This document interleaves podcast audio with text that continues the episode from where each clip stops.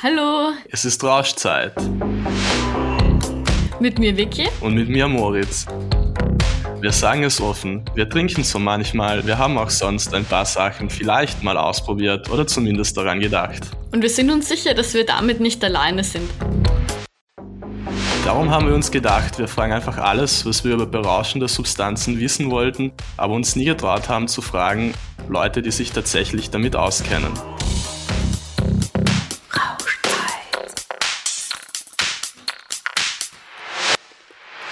Synthetische Cannabinoide, gestrecktes Gras.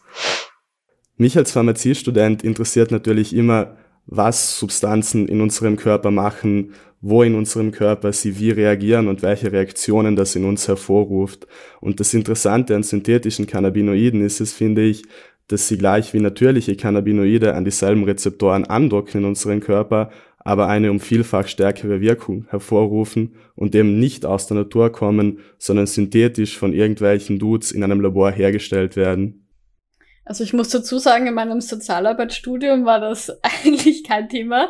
Ähm, genau, ich kann mich nur erinnern, das ist jetzt auch schon länger her, aber für mich ist eher so dieses Bild von Kräutermischungen. Also zwei Freunde von mir haben sich mal irgendwo eine Kräutermischung besorgt und das dann geraucht und haben dann mega arge Trips gehabt und weiß ich nicht was, irgendwie Gespenster im Votivpark und so gesehen. Also das ist so ein bisschen meine Assoziation. Ähm, genau, aber wir haben natürlich wieder mal einen Experten eingeladen, der sich da viel besser auskennt wie wir. Und zwar den Jorge Ricci. Er ist Mitarbeiter und Berater bei Checkit. Das ist ein Kompetenzzentrum für Freizeitdrogen. Hallo Jorge. Ja, hallo. Freut mich bei euch zu sein.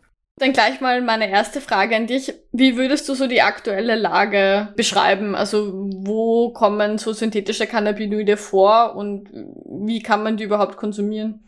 Aktuell ist es so, dass sich das, also es hat sich sehr verändert, sagen wir es mal so.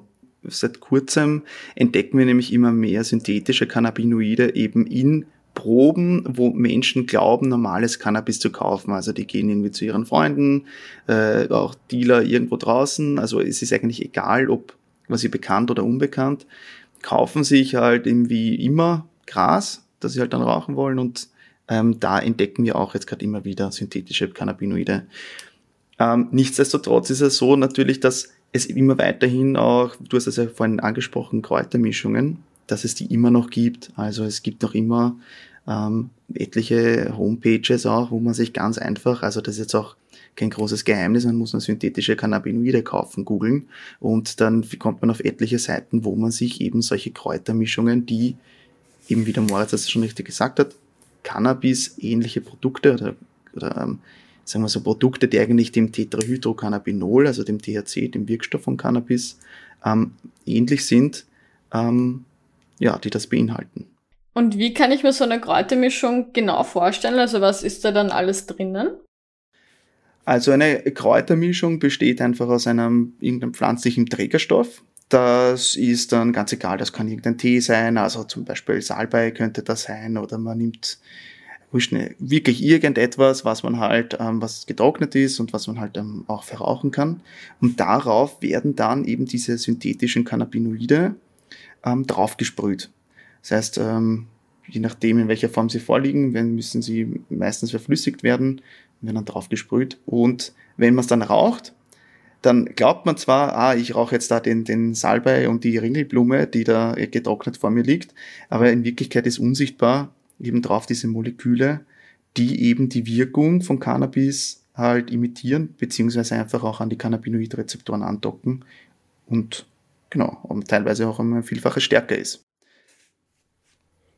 Aber ähm, wenn du vorhin gemeint hast, dass mittlerweile auch Leute zu euch kommen ähm, mit normalem Cannabis und ihr findet da auch diese synthetischen Cannabinoide drinnen, ähm, wa warum macht das ein Dealer oder irgendein Produzent von Cannabis? Verscheuche ich mir damit nicht irgendwie meine Kunden? Weil ich meine, wenn ich irgendwo hingehe, um Cannabis zu kaufen, dann will ich ja keine synthetischen Cannabinoide rauchen, oder?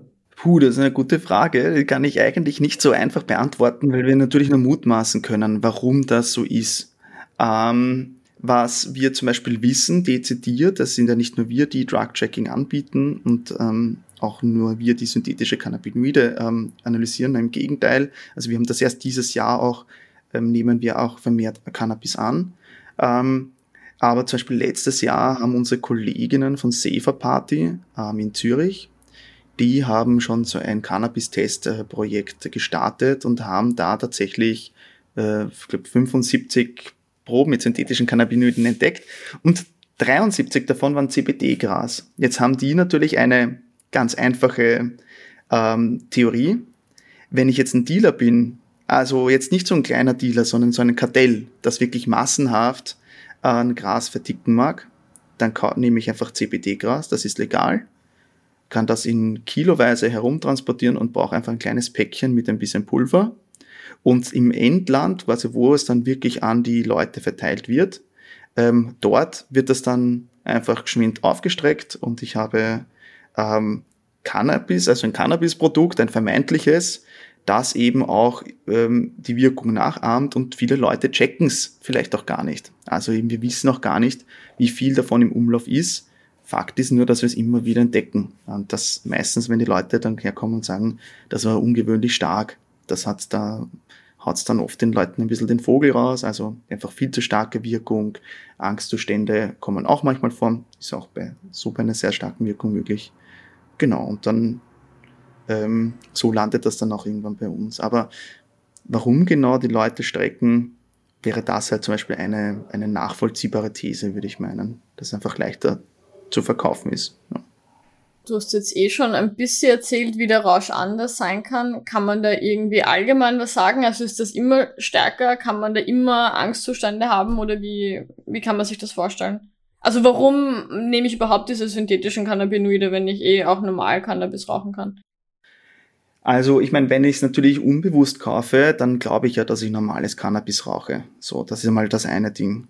Ähm, auf der anderen Seite ist es schon so, eben bei den Kräutermischungen, wenn ich die jetzt ganz bewusst kaufe, also mich bewusst entscheide, synthetische Cannabinoide zu konsumieren, da ist es jetzt, muss man auch einfach sagen, die Gefährdungslage deswegen auch viel höher, weil man oft nicht viel weiß. Also es gibt schon natürlich ähm, Cannabinoide, wo es auch quasi mit Mischkonsum, auch teilweise Todesfälle, starke Überdosierungen auch dokumentiert werden.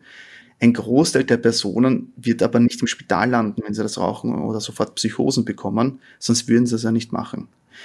Das Ding ist aber nur, dass es immer ein bisschen so ein ein, ein Risiko ist, dass man nicht weiß, denn du weißt nicht wirklich, welches Cannabinoid du gerade rauchst. Und selbst wenn, dann sind sie meistens viel zu schlecht beforscht oder man weiß halt gar nichts. Manche kennt man erst seit ein paar Monaten. Ähm, und was halt auch ist, ist, ähm, dass doch die Verteilung halt sehr unterschiedlich sein kann. Also das ist zum Beispiel ein wirklich großes Risiko, wenn jetzt ein Dealer, sagen wir, einfach das Kraut einsprüht oder eine, eine CBD-Blüte einsprüht damit und der, der dosiert das irgendwie ein bisschen falsch, dann habe ich auf einmal eine Überdosis. Und das geht dann da relativ flott. Der drückt dann einmal öfters auf seinen Sprühkopf drauf und ja, dann, dann habe ich halt den Salat dann mit einer Überdosierung.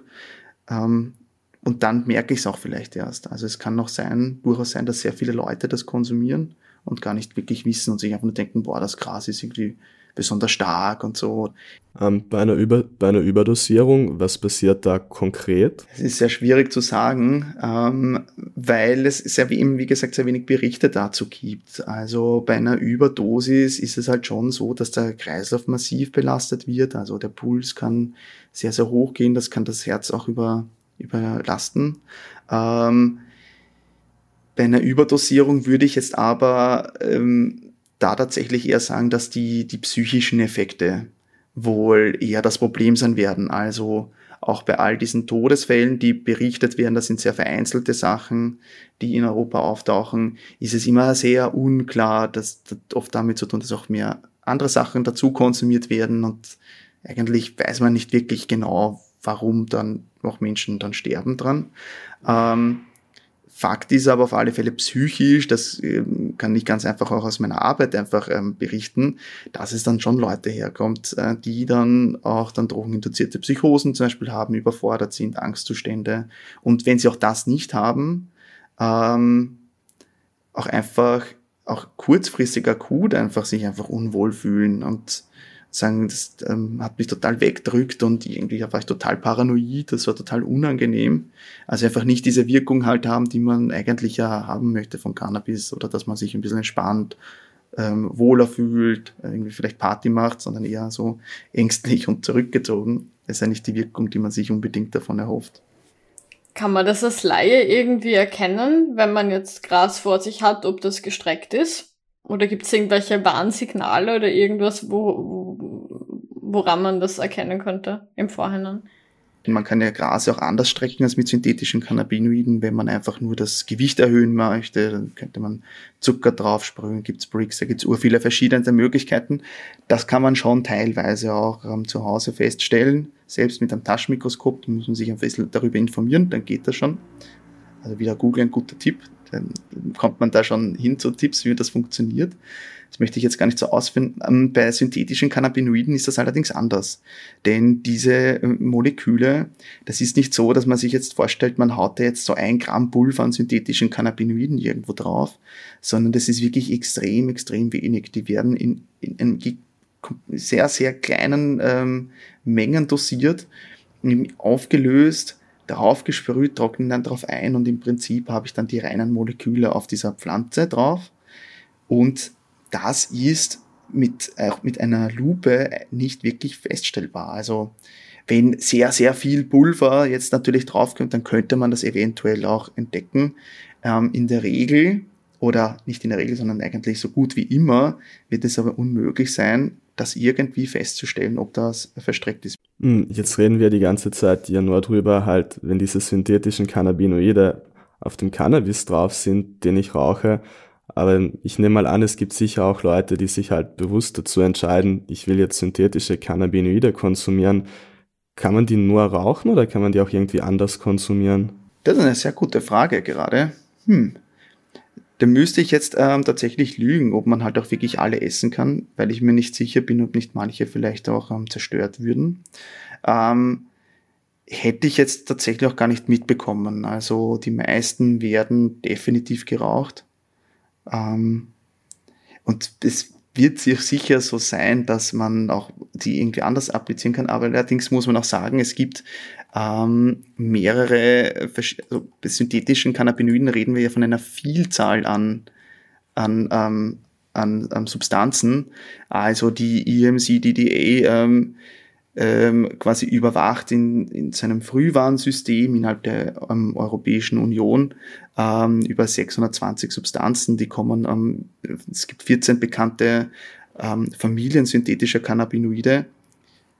Da wird es auch sicher irgendwas geben, was man auch sicher auch oral nehmen kann, äh, wage ich jetzt mal zu spekulieren. Aber ja, verallgemeinern ist grundsätzlich auch bei der Gruppe der synthetischen Cannabinoide nicht so einfach. Wie schaut's da rechtlich aus? Also wenn du sagst, es kommen ja immer wieder neue und die werden dann, schätze ich mal, irgendwann verboten, wenn man sie kennt. Oder wie war das früher? Mhm. Also früher ähm, war es so, das erste Produkt, was wirklich sehr groß auf den Markt gekommen ist, war Spice. Das ist ähm, 2008, wenn mich nicht alles täuscht, auf den Markt gekommen. Ähm, hat ein sehr populäres synthetisches Cannabinoid, das war das JWH 018 ähm, Intus gehabt. Mit, das wurde dann auch verboten, ähm, also auch in das Suchtmittelgesetz aufgenommen in Österreich, das war 2009. Ähm, und das kann man sich jetzt so vorstellen wie bei anderen neuen psychoaktiven Substanzen, dass es dann immer so ein bisschen so ein Katz- und Maus-Spiel gab. Also irgendwie kamen neue synthetische Cannabinoide auf den Markt, dann wurden sie wieder verboten, dann kommen neue, dann wurden sie verboten. Und in Österreich hat man dann versucht, so einen Schlussstrich drüber zu ziehen ähm, mit dem ähm, neuen psychoaktiven Substanzengesetz, das ist Ende 2011 ähm, beschlossen worden, dass das ganze Molekülgruppen im Prinzip ähm, verbietet. Das heißt, wenn eine Substanz eine strukturelle Ähnlichkeit zu, ähm, von diesem und diesem Molekül hat, dann ist sie verboten, allerdings jetzt nicht für, äh, für Endkonsumentinnen, da ist sie halt schon verboten, aber entkriminalisiert, das heißt, ich habe keine Strafandrohung drauf. Aber der Verkauf ist verboten und das ist auch der Grund, warum man jetzt nicht mehr so wie eben 2008, 2009 einfach in jedem, allen möglichen Geschäften sich so Kräutermischungen einfach kaufen konnte, sondern die müsste man sich eben jetzt auch aus Deutschland bestellen. Immer wieder wird es auch Moleküle geben, die sich da ähm, am Gesetz vorbeischummeln, auch immer noch am NPSG. Ich kann mir ja auch vorstellen, dass ähm, ein Molekül muss ja nicht zwingenderweise strukturell sehr ähnlich bzw. miteinander verwandt sein, um denselben Rezeptor zu bespielen und einen selben Effekt hervorrufen. Genau, genau, absolut. Und es kommen halt wirklich in der in einer Reihe neue Substanzen auf den Markt. Also irgendwie äh, sind da die, die Drogendesigner immer ein bisschen ähm, findiger.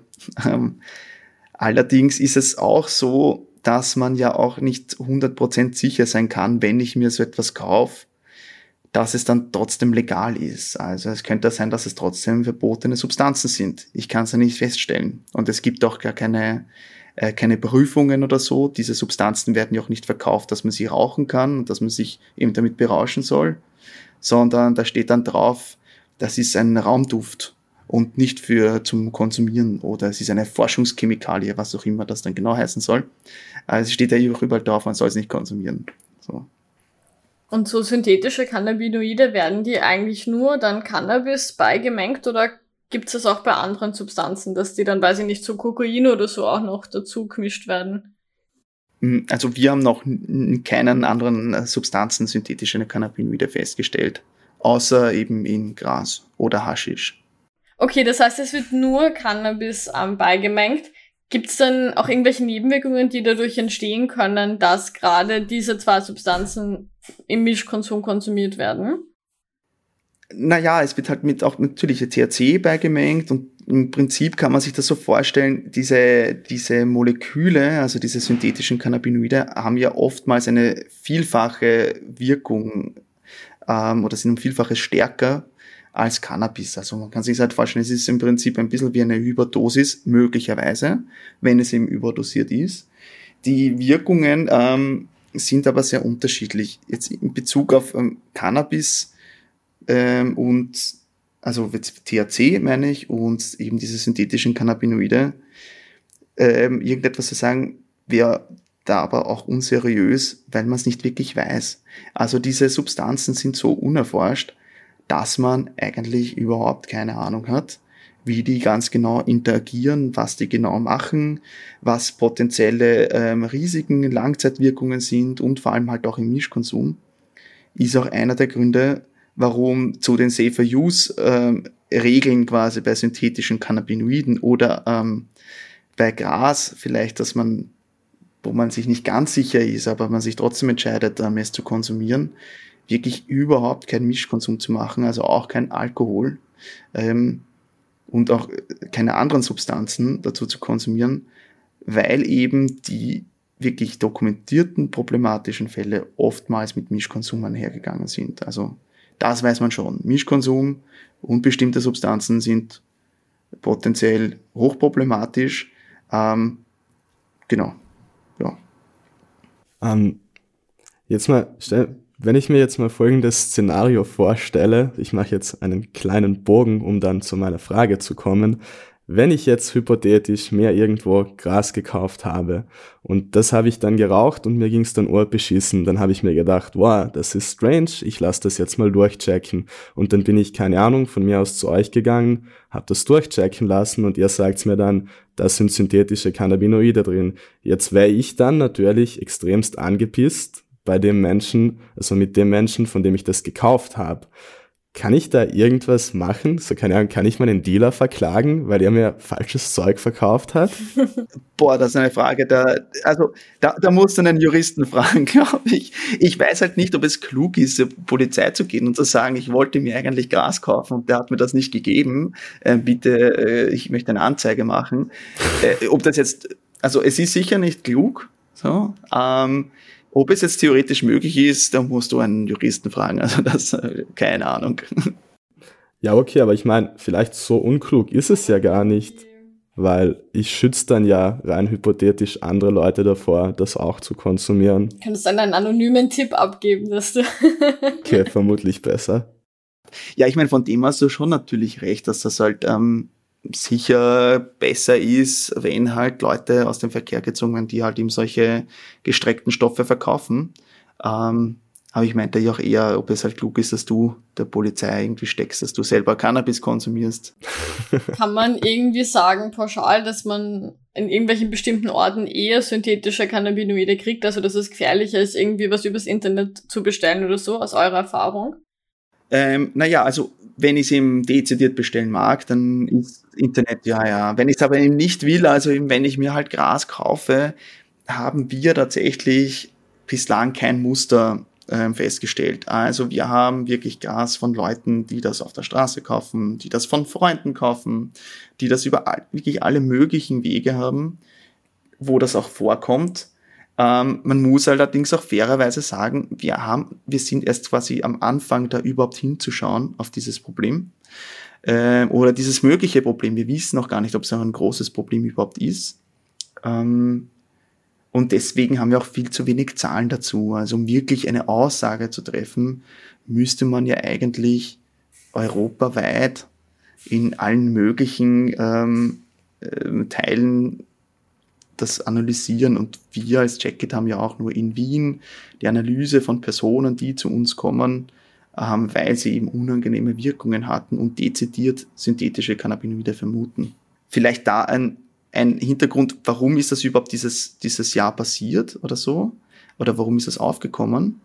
Es ist ja vor ähm, einem halben Jahr ungefähr so eine, so eine ähm, Populardoku von Wise ähm, auf YouTube veröffentlicht worden, wo ein ähm, angeblicher Dealer, weiß ich nicht, ob das jetzt stimmt oder nicht, auf alle Fälle eine Person, die sich als Dealer ausgibt, äh, berichtet, dass er nur synthetische Cannabinoide verkauft hat und dass das eben so ein großes Problem ist. Und da haben dann begonnen, sehr viele Menschen sich bei uns zu melden und zu sagen, uh, ich habe das gesehen, ich habe auch so eine Wirkung, dass mich voll wegknallt und ich mich überhaupt nicht auskenne, das ist urorg stark und ich möchte das gerne testen. Und siehe da, jede Woche oder fast jede Woche haben wir tatsächlich Proben, die das auch ähm, verschiedenste ähm, synthetische Cannabinoide beinhalten. Ist das irgendwie im Körper nachweisbar später? Also kann man sich austesten lassen, ob man das drinnen gehabt hat? Oder wie schaut das mit Polizeikontrollen aus oder so, wenn man kontrolliert wird? Hm, bei Polizeikontrollen ist es so, dass es äh, Stoffe gibt, die an klassischen Cannabis-Tests vorbeigehen und es gibt auch welche, die anschlagen. Das kommt ganz auf das, auf das Molekül an. Ähm, welche jetzt genau anschlagen oder nicht, das ist dann so eine Spezialfrage.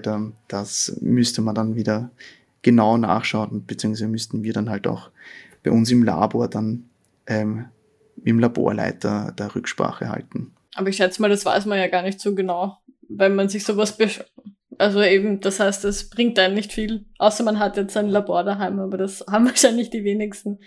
Genau, genau. Wobei, muss man auch sagen, wenn ich ja Cannabis kaufe, gehe ich ja davon aus, dass er THC drinnen ist. Das heißt, da wäre ich ja sowieso positiv. Ist eher vielleicht ein Thema für die Leute, die wirklich synthetische Cannabinoide äh, bewusst kaufen wollen. Ähm, aber auch da weiß man ja nicht wirklich, was drinnen ist. Und ja, das ist ein komplizierteres Thema da tatsächlich. Also mal davon ausgehen, sicher zahlbar, dass sie auch anschlagen, ist sicher keine schlechte Idee. Ähm, vielleicht noch so zum Abschluss, noch so um nochmal kurz über die Wirkung von diesen Sachen zu reden. Ähm, also wenn das an die gleichen Rezeptoren andockt und ähnliche Wirkungen wie Cannabis hat, habe ich da dann so die, dieselben Dinge irgendwie so, keine Ahnung, halt so die stereotypischen Sachen, also so hungrig, bisschen vercheckt, entspannt. Kann ich mir das bei synthetischen Cannabinoiden alles auch erwarten oder gibt es da extrem krasse Unterschiede? Mm, also im Prinzip kann man sich schon noch diese Wirkung erwarten. Allerdings ähm,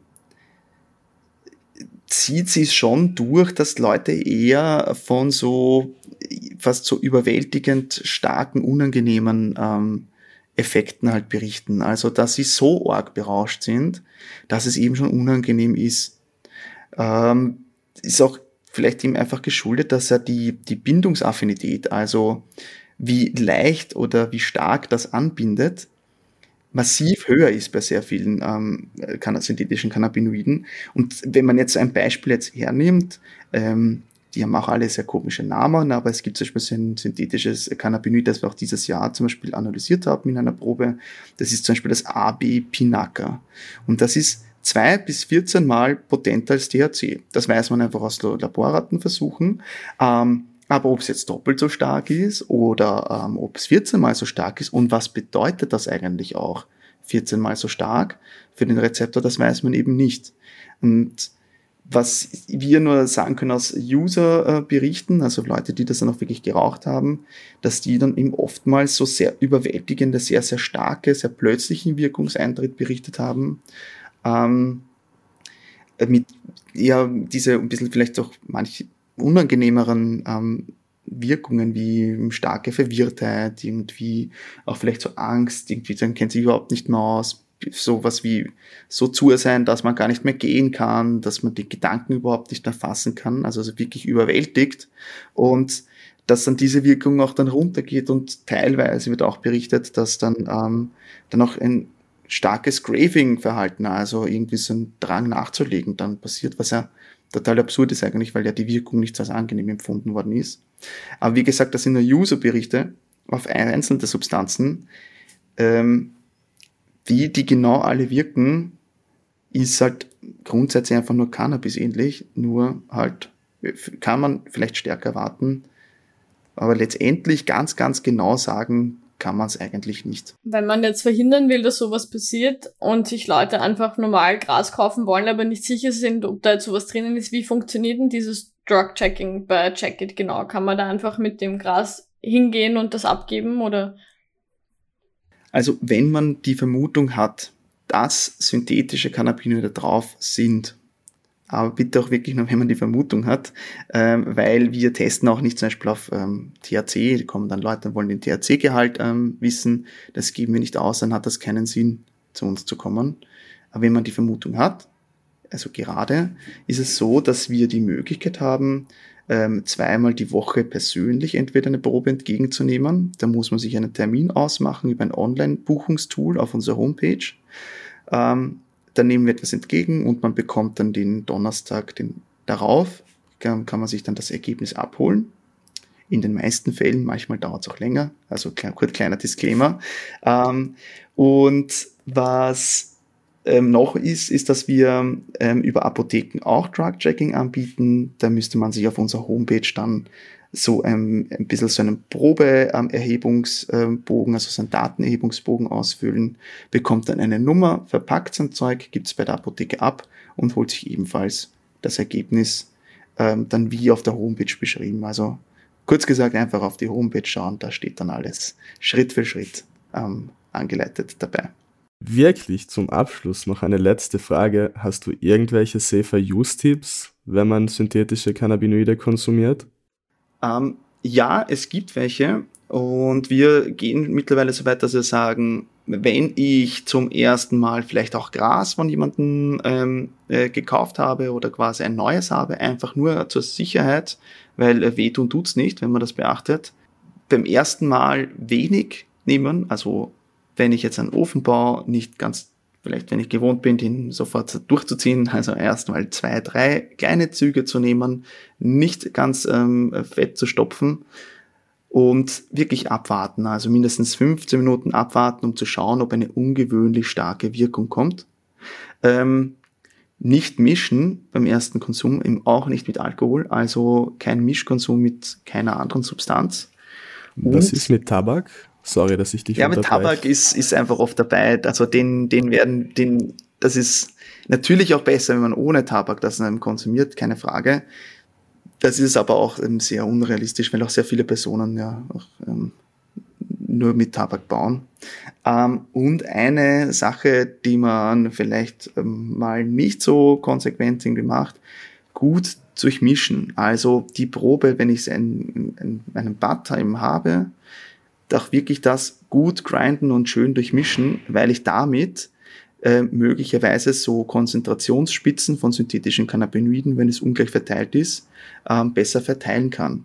Damit ich also verhindere, erste zwei Züge habe ich kaum eine Wirkung oder nicht so wirklich viel, weil da nicht viel ist und dann habe ich auf einmal so ein kleines Pünktchen, wo ganz viel drauf ist, eben weil wir noch überhaupt keine Aussage darüber geben kann, wie homogen das eigentlich verteilt ist. Cool, dann danke dir, Jorge. Das ist für mich das wirklich ein ganz neues Thema. Also, dass es wirklich abseits der Kräutermischungen dann noch so viel Neues gibt, was jetzt auch irgendwie noch erforscht wird in den nächsten Jahren, nehme ich an. Also voll spannend. Ähm, genau. Danke dir, danke auch dir, Moritz, Tschüss. natürlich, fürs mit mir moderieren. Und euch wünsche ich noch eine schöne Rauschzeit und bis zum nächsten Mal. Baba. Wenn du Fragen hast oder Hilfe brauchst, dann wende dich bitte an eine Drogenberatungsstelle in deiner Nähe. Adressen und Links für Wien findest du hier bei den Infos zu dieser Folge.